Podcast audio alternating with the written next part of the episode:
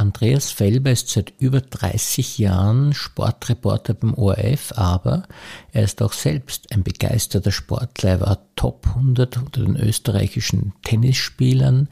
Er ist vierfacher Absolvent des Ironman, hat es sogar unter 10 Stunden geschafft und er ist begeistert, in Leasing zu wohnen. Also ein sehr interessanter Gast für unseren Bezirkspodcast.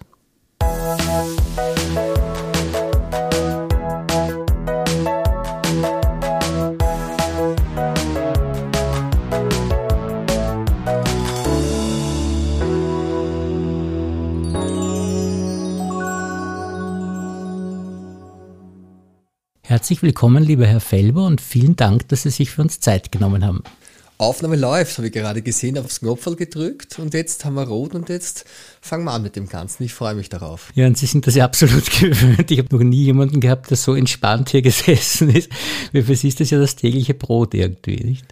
Das tägliche Brot ist es insofern nicht, weil normalerweise bin ich derjenige, der die Fragen stellt. Eine kurze Frage und dann hoffe ich auf eine lange Antwort oder auch nicht längere Antwort, je nachdem, wie lange die Geschichte sein soll, die ich zu produzieren habe. Am besten ist es kurze, komprimierte Antworten, die auf den Punkt gebracht sind, damit ich als Redakteur dann es sehr einfach habe, die richtige äh, Sequenz aus diesem Interview herauszuschneiden. Aber Sie sehen schon, es wird bei mir nicht recht einfach sein, weil ich jetzt schon eine sehr lange Antwort Antwort gegeben. Ja, aber das, bei Ihnen ist alles so interessant, was Sie sagen, dass Sie überhaupt keine Hemmungen haben müssen. Meine erste Frage ist natürlich, Sie machen einen absoluten Traumjob. Also es ist so, dass, glaube ich, jeder möchte das gern machen, was Sie machen. Weil, also vor allem, wenn er sportlich interessiert ist, weil jeder geht gern zu Sportveranstaltungen, jeder würde gern die Stars hautnah erleben und vielleicht einmal sogar mit ihnen persönlich sprechen. Wie ist Ihnen das eigentlich gelungen, erstens einmal das zu werden und zweitens dann das auch so lange zu sein? Weil es ist ja schon über 30 Jahre beim ORF machen und das ist ja auch keine Kleinigkeit, sich dagegen die Konkurrenz so äh, zu bewähren. Ja, das hat jetzt viele Fragen in einer verpackt gewesen. Beginnen wir am Anfang, wie ich dazu gekommen bin. Also ich muss mir ganz ehrlich sagen, über erbliche Vorbelastung. Mein Vater war lange tätig im ORF, hat beim, glaube ich, Sender Rot-Weiß-Rot angefangen. Ich bin ein Nachzügler, bin ein 69er Jahrgang, mein Vater 22er Jahrgang, meine Mutter 30er Jahrgang, beide schon verstorben, aber habe schon als Kind das irgendwie mitbekommen. Bin als Kind schon zu Sportereignissen mitgegangen, äh, kann mir erinnern, es gibt sogar ein Foto von mir, wo ich auf der Schoß von Franz Klammert, vom Werner Chrismann sitze und ähm, habe dann schon in der Schülerzeit, also äh, äh siebte, achte Klasse, so in speziellen Tätigkeiten Kabelhilfe gemacht. Habe dann Matura gemacht, habe dann äh, Publizistik, Sport äh, studiert, nebenher Tennis gespielt, wettkampfmäßig in Österreich, war so Top 100 Staatssieger gespielt, war aber nie so gut, dass über mich berichtet wurde, habe dann Bundesheer gemacht und während der Fußball-WM 1990 wurde in der ORF Sportredaktion im Archiv, im Ergebnisarchiv, äh, äh, jemand gesucht, weil zu wenig Leute da sind. Und da habe ich mich beworben und durfte als freier Mitarbeiter anfangen und habe dann so relativ schnell realisiert, dass die Stars von damals, Heinz Brüller, Hans Huber, Peter Elsner, Gerhard Zimmer, Robert Seger, wie sie alle heißen, ihre, ihr, viel ihres Wissens und ihre Assistenten aus dem äh, Archiv geholt haben. Ja, da mich halt eingekniet, habe halt alles zusammengeschnitten. Internet war damals eigentlich 1990 noch nicht wirklich. Das haben wir äh, äh, so aus den Zeitungen Ergebnisse rausgeschnitten, Artikel zusammenkopiert. Äh, ich habe einen Ordner bekommen, äh, weil ich eben Tennisspieler war, hat der Archivchef, der Gerhard Almer zu mir gesagt, ja, Andi oder Herr Felber, da haben sie den Ordner, der gehört äh, durchgearbeitet. Das waren die Grand Slam-Ergebnisse der letzten 15 Jahre, alles ungeordnet. Na, dann musste ich das einmal alles zusammenschreiben, Maschinen schreiben, ein so ein Turnier auf eine A4-Seite, dort so eine bestimmte Form gegeben. Und der Christopher D. Ryan, der ein äh, Archivmitarbeiter und damals auch schon Reporter und Kommentator war. Äh, ältere Zuhörer werden ihn vielleicht noch kennen, der sehr viel nordischen Sport, für den Marathonsport und für den Triathlon sehr viel gemacht hat bei uns. Der war extrem bitzelig und betant und ich mache diesen ersten, hat zwei Wochen gebraucht, bis ich diesen, diese schöne Form hatte und war wirklich äh, sehr stolz darauf. Fett, kursiv, rot geht und auch teilweise ein bisschen was in Farbe auf der Schreibmaschine gib ihm das. Und er sagt, ja, aber die Setzliste hättest du schon kursiv drucken müssen und zerreißt nur den Zettel, ihm das gibt. Zwei Wochen Arbeit für die Fisch, mehr oder weniger. Aber exakt arbeiten. Und das haben wir dann irgendwie eingeprägt. Ja, und dann ist so die Zeit gekommen, Kommentatorassistent dort, Kommentatorassistent dort, da mitgehen, dort mitgehen. Dann habe ich eine Zeit lang auch bei der Regie mitgearbeitet, äh, was auch sehr interessant ist. Aber das äh, ist nicht so meines gewesen, wie wirklich mit Sportlern in Kontakt zu treten. Dann bin ich halt äh, auch eine andere Zeit. Du bist mitgefahren zu einem Skiweltcup-Rennen. Mein erstes war mit Hans Huber im Skandinavien, Narvik war das und Östersund. Und du hast die Stars in die Kabine holen müssen, weil die haben ja die Interviews nur in der Kommentatorkabine gegeben. Also ich kann mich erinnern, ich habe die Anita Wachter, die hat dort unten abgeschwungen und dann habe ich es gehört und gesagt, Anita, kommst bitte mit zum Hupsi in die Kabine die ist in die Kabine geschleppt. Ja.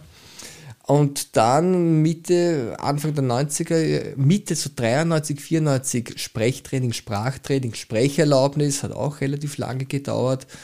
Und dann durfte ich so meine ersten Beiträge machen. Und das hat dann angefangen mit äh, Mitte der 90er Jahre mit dem Höhenflug von Rapid Wien.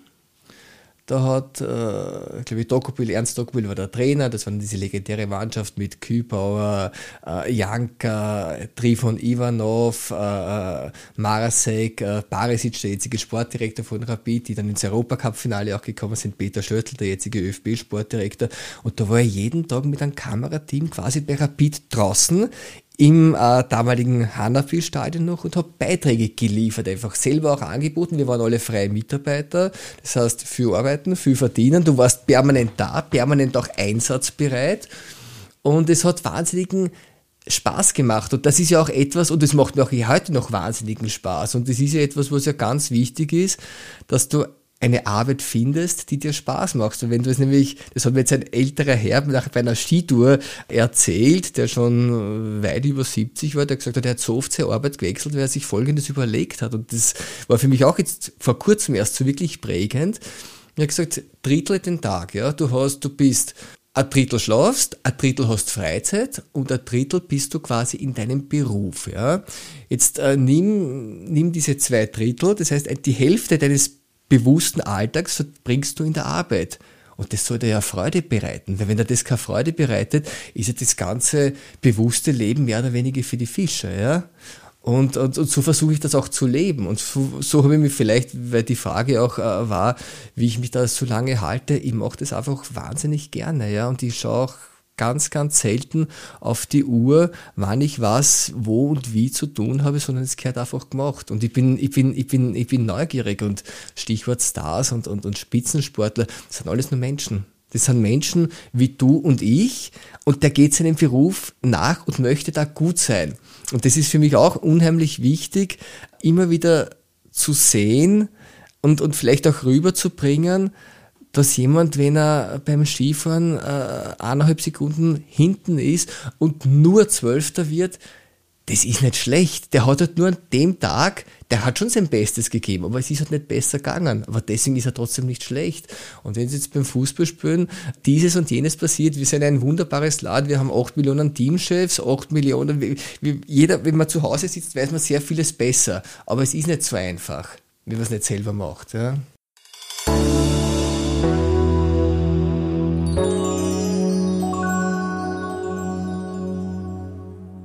Ich weiß gar nicht, was ich Sie alles fragen soll, weil es so viele Dinge sind. Aber die erste Frage, die mir jetzt einfällt, ich möchte dann gleich wieder zur Moderatorentätigkeit zurückkommen.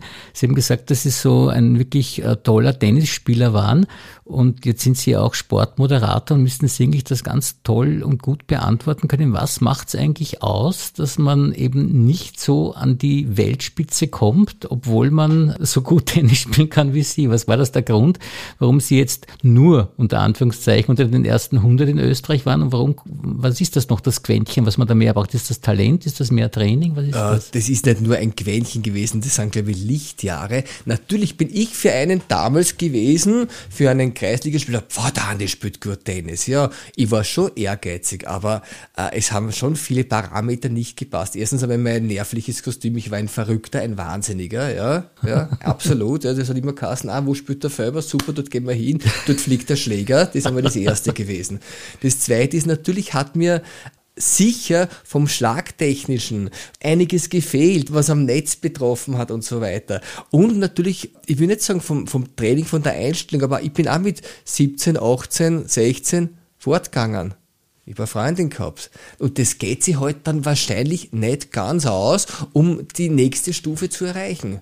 Du bist auf der Stufe, du glaubst, du tust alles, aber du tust trotzdem nicht alles. Und selbst wenn du alles tust, heißt es immer noch nicht, dass du an die Weltspitze kommst. Weil Weltspitze bedeutet ja immer, du bist am High End. Du bist quasi, wenn du das Bergsteiger bist, du bist am Mount Everest und dort schon ganz oben. Und da kommen nur mehr ganz wenige hin. Und das, wenn es so einfach wäre, wäre ja jeder ein Cristiano Ronaldo und ein, und ein Lionel Messi. Aber es ist nicht so einfach, auch wenn es viele gerne machen würden.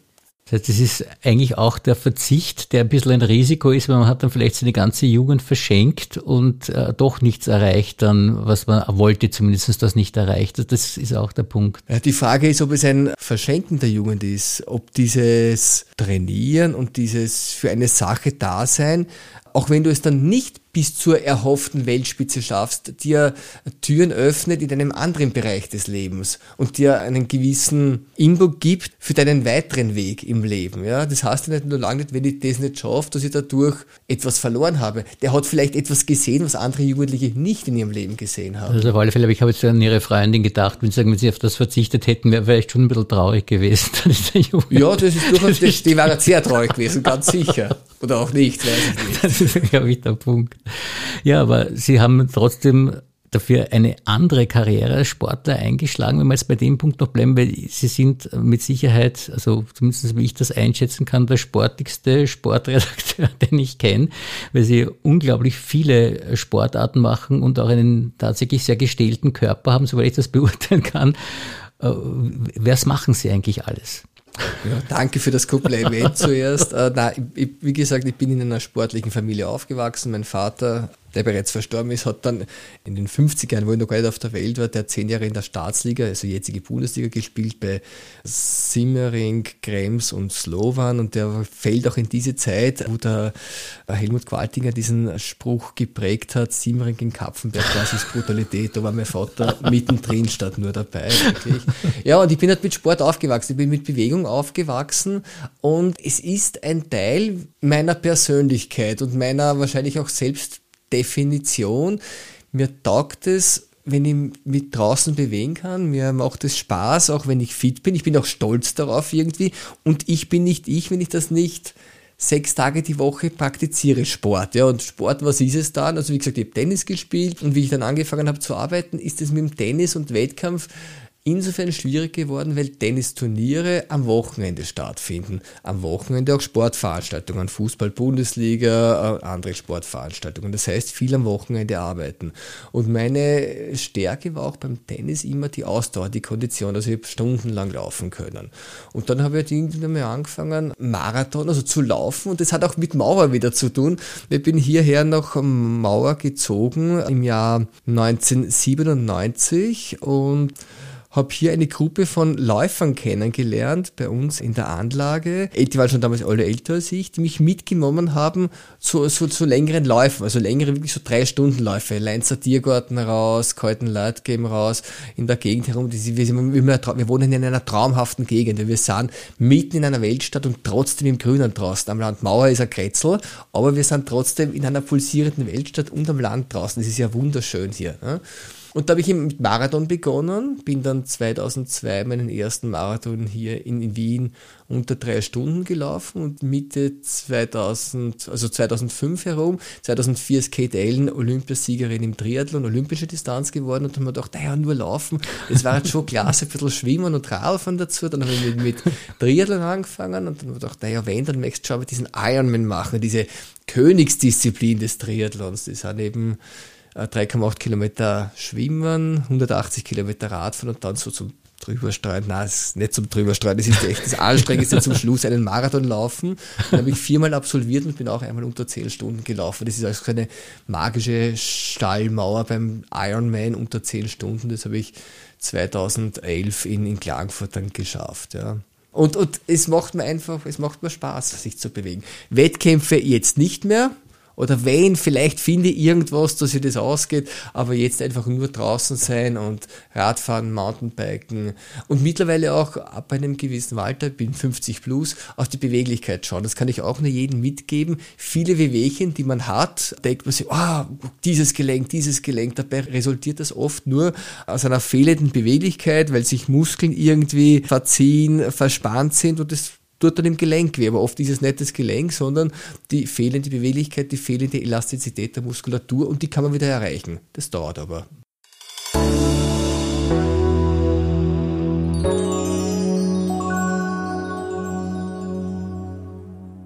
Ich habe meinen Kindern, weil man gedacht hat, wie erzieht man seine Kinder gut, habe ich mir gedacht, bei meinen beiden Söhnen am gescheitesten, am wichtigsten ist, dass sie sportlich sind, weil dann hat man es eigentlich sozial immer leicht. Also sportlicher junger Mensch, also wurscht aber Kind oder Jugendlicher ist, hat es eigentlich immer leicht. Wie ist das bei Ihnen gewesen? Haben Sie auch den Sport weitergeben können, äh, die Sportlichkeit an Ihre Kinder? Ja, wir haben zwei Kinder, meine Frau und ich. Meine Frau ist auch, auch sportlich, ja. Ist ja nichts anderes übergeblieben, ja. Aber bin auch sehr stolz. Sie hat auch Marathon absolviert. Wir haben schöne Reisen auch mit Marathon gemacht. War sie schon vorher sportlich oder sie erst Sie war vorher auch schon sportlich, aber sie hat sicher jetzt vorher keine Wettkämpfe ja. gemacht. Aber mhm. auch jetzt, sie macht keine Wettkämpfe oder sie hat nicht teilgenommen, um da jetzt schnell zu sein, sondern nur um dieses Erlebnis zu haben. Wir haben New York Marathon gemeinsam gemacht, Berlin Marathon, Venedig Marathon sie macht quer, quer durch alles von Kitesurfen über Skitouren gehen und hält sich dadurch fit. Und das, das spürt man einfach. Und was die Kinder betrifft, denen haben wir Sport weitergegeben, ist jetzt natürlich mit, mit, mit Sport in Kontakt, ja, und der Sohn äh, ist jetzt 23, die Tochter ist 21, die Tochter studiert in Mannheim, Sport und Medien äh, studiert sie dort, war Österreichs jüngste Hockey-Teamspielerin mit 16 und wurde vor zwei Jahren vom deutschen Co-Teamchef und Trainer von Mannheim kontaktiert, ob sie nicht nach Mannheim kommen wow. möchte, dort zu spielen und ist deutsche Vizemeisterin Indoor und Outdoor. Ja, und mhm. ist in Mannheim. Hat schon funktioniert. Ja, na, es, und es macht ihr wahnsinnigen Spaß, extrem selbstständig, geht dort ihren Weg. Ist natürlich ein klassischer Leistungssport, der aber als Amateursport ausgeübt wird. Äh, enormen Stellenwert, Hockey in Deutschland, Hallen, Stadien voll, ja, mit 1000, 2000, 3000 Zuschauer nicht vergleich, zu vergleichen mit Fußball, aber ist natürlich jetzt nicht so, dass du sagst, das ist ein Profisport wie jetzt Fußball, Tennis, Golf, du damit leben kannst. Aber du schaffst dir Kontakte und du bist im Sport drin und du bist in einer Mannschaft drin und du hast eine Position, du lernst andere Menschen kennen. Sie hat eine WG mit einer Spanierin, sie hat in der Schule Spanisch gehabt, ist ins Goethe-Gymnasium gegangen im 14., kann dadurch die ja. Sprache auch weiter perfektionieren. das ist fein, das ist das, ja. Wichtigste eigentlich, nicht, dass man Und der Sohn, beide sind bei den mhm. Ursulinern in die Volksschule gegangen. Der Sohn ist dann nachher in die Maroltinger Gasse gegangen, in, die, in den Sportzweig, ja, weil er äh, Rapidspieler war. Er hat alle Nachwuchsmannschaften von Rapid Wien durchlaufen, er war Kapitän von Rapid 2 und spielt jetzt beim FAC, zweite Liga, hat schon mehr als, glaube ich, 70, 80 Spiele in der zweiten Liga und geht auch seinen Weg. Ja? Und das ist auch interessant zu beobachten, wenn man natürlich als Papa immer wieder vergleicht, naja, heute war er so gut und dieses und warum ist der nächste Sprung nicht geschafft, Rapid-Kampfmannschaft. Aber es hat alles seine Gründe. Und das wäre jetzt wahrscheinlich müßig, darüber zu reden, was ist der Grund, warum es jetzt so ist, wie es ist. Es gibt so viele Dinge und äh, wenn es sein soll, dann wird es sein. Ja. Und auch er verfolgt es mit einer Akribie und mit einer Leidenschaft, ist aber genauso interessiert an vielen, vielen anderen Dingen im Leben.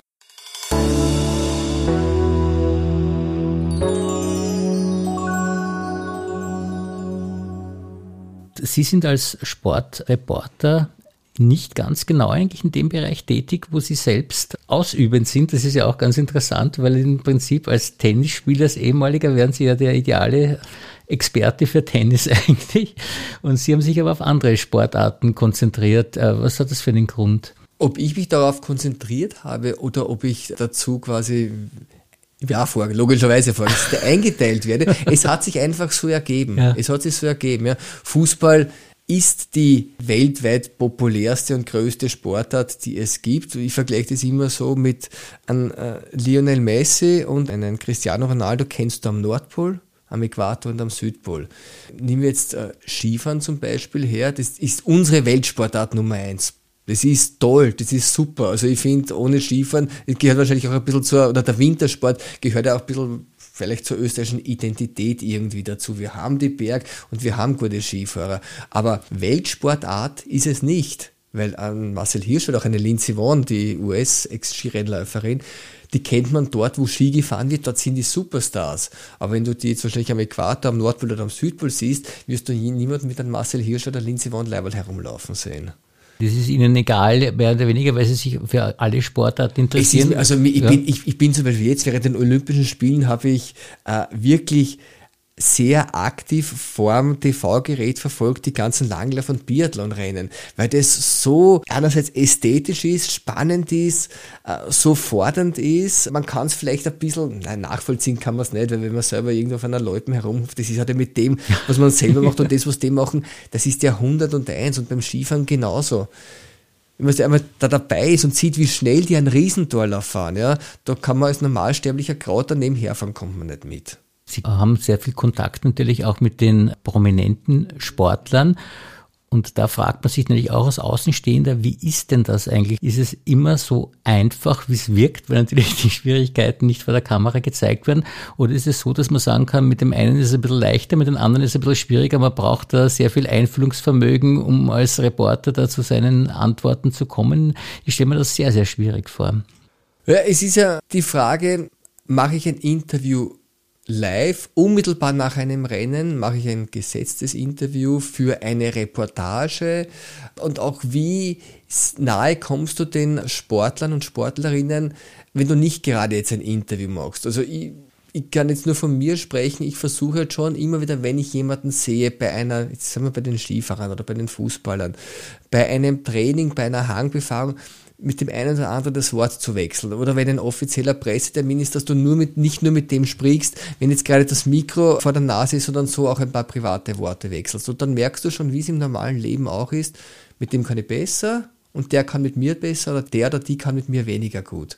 So funktioniert das. Aber in der Regel sind das alle Profis. Und was mein Credo auch immer war, und was ich ja jedem gesagt habe, was ich ja den ganzen Pressesprechern immer wieder sage, wir wollen oder ich will, ich will niemandem etwas Böses tun, ja, und ich freue mich für den Sportler, wenn der sein Ziel erreicht, aber natürlich, wenn er sein Ziel nicht erreicht, dann muss man auch nachfragen, warum hat er es nicht erreicht, ja.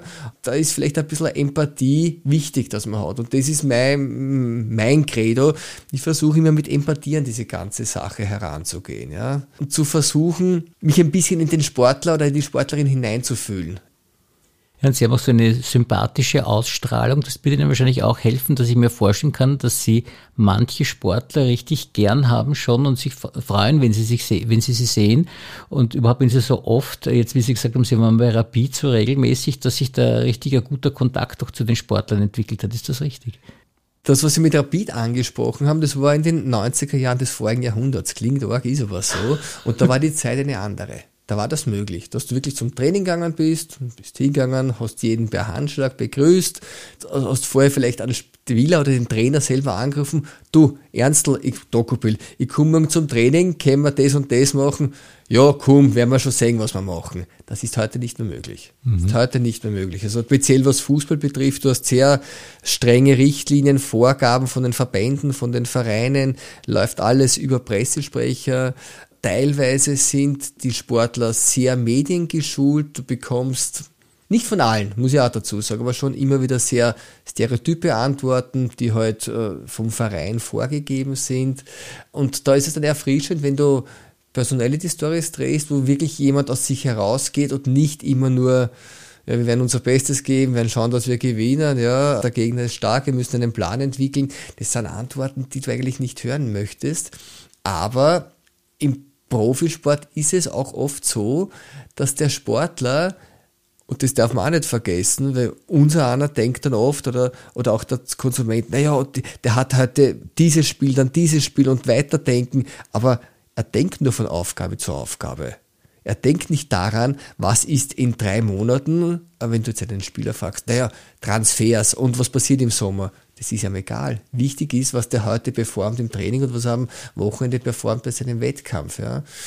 Und was auch ist, möchte ich auch noch dazu sagen, je weniger Sportler medial begleitet werden, desto offener sind sie dann auch in Interviews, weil sie mehr von sich hergeben, auch weil sie nicht so geschult sind. Also wenn du jetzt sagst, du gehst jetzt äh, eine Stufe zurück vom High-Level-Profisport, sei es Formel 1, sei es Golf, sei es Tennis, sei es Fußball und gehst zu Handball, zu Basketball, zu Hockey, was fällt mir noch alles ein, zu Einzelsportarten vor allem, da kommst du schon näher an die Sportler heran.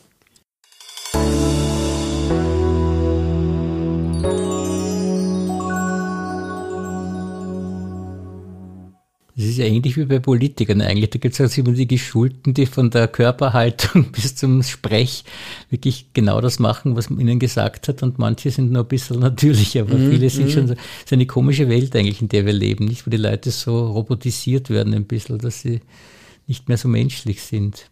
Ja, vielleicht hat es auch damit zu tun, ich darf ja nichts Falsches mhm. machen, ich darf ja, ja, ja nichts ja. Falsches sagen, also sage ich das, wo man mir eigentlich gar nichts anhaben kann. Darum sind ja so Typen wie ein Anatovic super für uns. Wir sind ihn, und der ist ein Wahnsinn, also ich finde ihn wirklich irrsinnig, jetzt wo man vielleicht sagen, um Gottes Willen, was, was sagt er, was sagt der Andi Felber, der, der Anatovic ist nett und sympathisch, das ist ja ein Wahnsinn, wie der redet. Ja, aber der trägt sein Herz auf der Zunge. Und der ist so, wie er ist. Er ist authentisch. Und ich glaube auch, das Publikum sieht gerne authentische Menschen. Egal, ob ich jetzt mit dem in einer Meinung bin oder nicht einer Meinung bin, aber er ist authentisch. Er lässt es aus. Und früher, glaube ich, die Sportler mehr Gelegenheit gehabt, auch zu feiern oder so und ein bisschen lockerer zu sein. Ich glaube, jetzt ist es schon viel, viel härter geworden. Absolut. Du, du kannst das, ich glaube, als Sportler, der in der Öffentlichkeit steht, in der Öffentlichkeit feiern, ist ganz, oder, oder Party machen ist ganz schwierig, weil jeder hat sein Handy, du kannst auf Social Media sofort alles draufstellen, ja, und stell dir nur vor, du siehst einen Fußballer, um wieder beim Fußballer zu bleiben, oder einen Tennisspieler Dominik Thiem jetzt zum Beispiel. Stell dir vor, du siehst ihn irgendwo äh, herumsitzen, filmen und der sitzt herum und isst äh, in, ein, in einem super teuren Lokal und äh, trinkt nur irgendetwas und lacht, ja, und spielt momentan nicht, weil er verletzt ist. Und da gibt's wahrscheinlich genug Menschen, die dem das neidig sind und sagen, ah, Wahnsinn, der tut feiern und essen gern, statt dass er trainiert wird der ist ein Mensch, der ist ein junger Mensch, der hat schon genug erreicht. Der war sechs Jahre lang in den Top Ten der Weltrangliste ununterbrochen. Das hat in dem Zeitpunkt nur der Natal erreicht gehabt. Ja. Der hat die US Open gewonnen. Na und? Ist er jetzt verletzt? Na und? Ist er jetzt aus den Top 50 ausgefallen? Völlig egal. Der hat schon so viel erreicht, von dem wir alle nur träumen können. Der hat sein Lebensziel erreicht, hat einen Grand Slam gewonnen. Ja. Aber das mit, mit Feiern, das stimmt, das ist schwieriger geworden. Ja. Der Beruf des Sportreporters ist jetzt auch unter diesen neuen Aspekten schwieriger geworden als früher, dass man zu unter Anführungszeichen jetzt guten Geschichten kommt? Dass man zu exklusiven Geschichten kommt, ist ja schwieriger geworden, mhm. ja. Aber du kommst schon mit persönlichen Kontakten, die du dir aufbauen musst. Ja, also einer meiner wichtigsten Dinge ist mein Telefon und die Nummern drinnen. Ja. Ich sage, du sollst Sportlern oder Menschen nicht am Wecker gehen. Aber sie sollen ein Vertrauensverhältnis zu dir haben und du sollst eines zu ihnen haben. Du sollst nicht verhabert sein mit denen, aber mhm. einfach wissen, der macht seinen Job und ich mache seinen Job und man kann sich gegenseitig darauf verlassen. Ja. Sie machen schon über 30 Jahre und brennen noch immer für den Beruf. Das schon, ist wirklich ja. schön zu sehen und welcher Freude Sie davon erzählen. Also das muss man mal schaffen, sowas, nicht? Dass man das erreichen kann. Natürlich gibt es auch Dinge, die mir nicht Spaß machen. Ich kann nicht sagen, ich wache jeden Tag in der Früh auf und bin jeden Tag gut gelaunt und freue mich jeden Tag auf jede Aufgabe, die ich mache. Also das wäre gelogen, das ist es nicht. Aber ich versuche es. Mhm. Versuche. Ja, aber ja. das gelingt Ihnen auch sehr, sehr gut.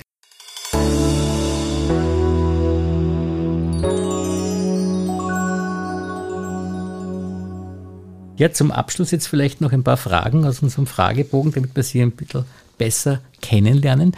Was ist denn Ihre Lieblingsmusik? Beatles und Rolling Stones. Na, Beatles und Rolling Stones. Das ist wirklich witzig, weil normalerweise sagt man entweder Beatles ja, genau. oder Stones. Aber mein erstes Konzert war 1982 im Wiener Praterstadion mit meiner Schwester. Da war ich zwölf Jahre alt und bin ich Rolling Stones ja, es war unglaublich. Also das erste Lied, Start Me Up, kann mich ganz genau erinnern, war ihre Vorgruppe Jake Eisbett. Und Beatles deswegen, weil die erste Platte, die ich bekommen habe, das war 77, 78, 77 war das, glaube ich, oder 78, habe ich so einen Monoplattenspieler bekommen und das war Beatles Greatest Hits.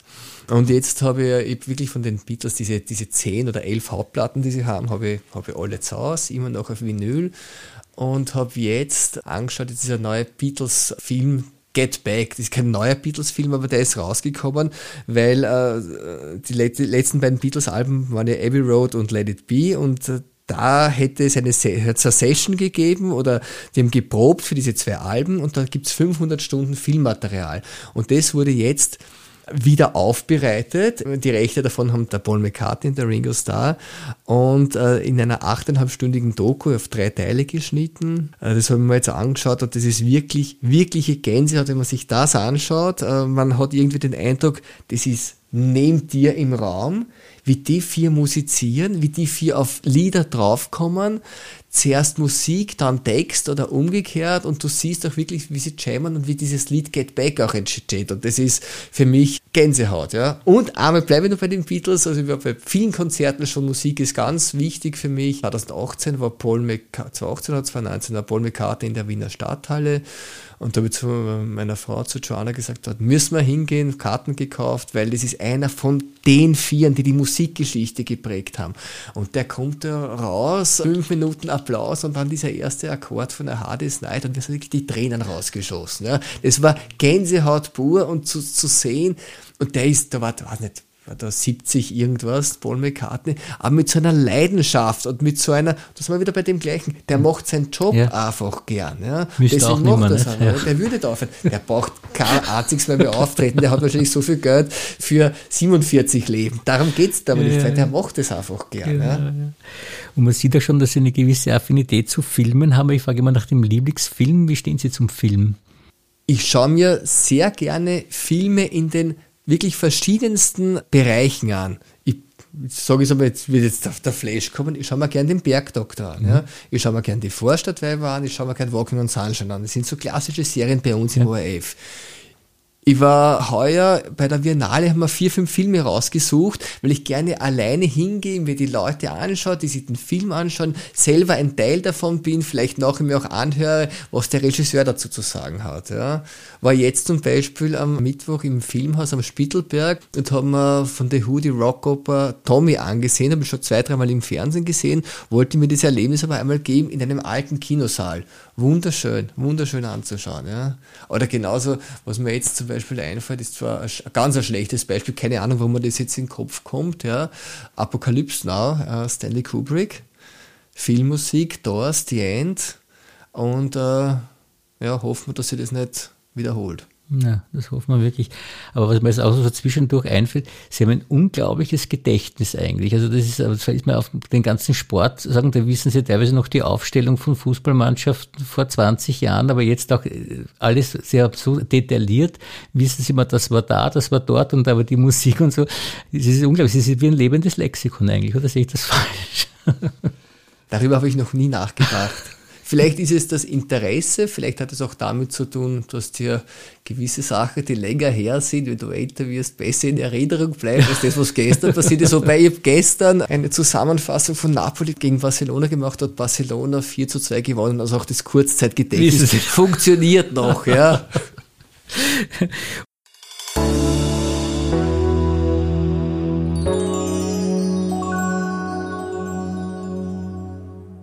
Und gibt es ein Lieblingsbuch? Zwei. Also immer das, was ich jetzt gerade lese, das ist die Autobiografie von Gerhard Bronner, Spiegel vom Gesicht. Mhm. Warum ich dieses Buch, das habe ich im Antiquariat bekommen. Wie komme ich auf das? Ja?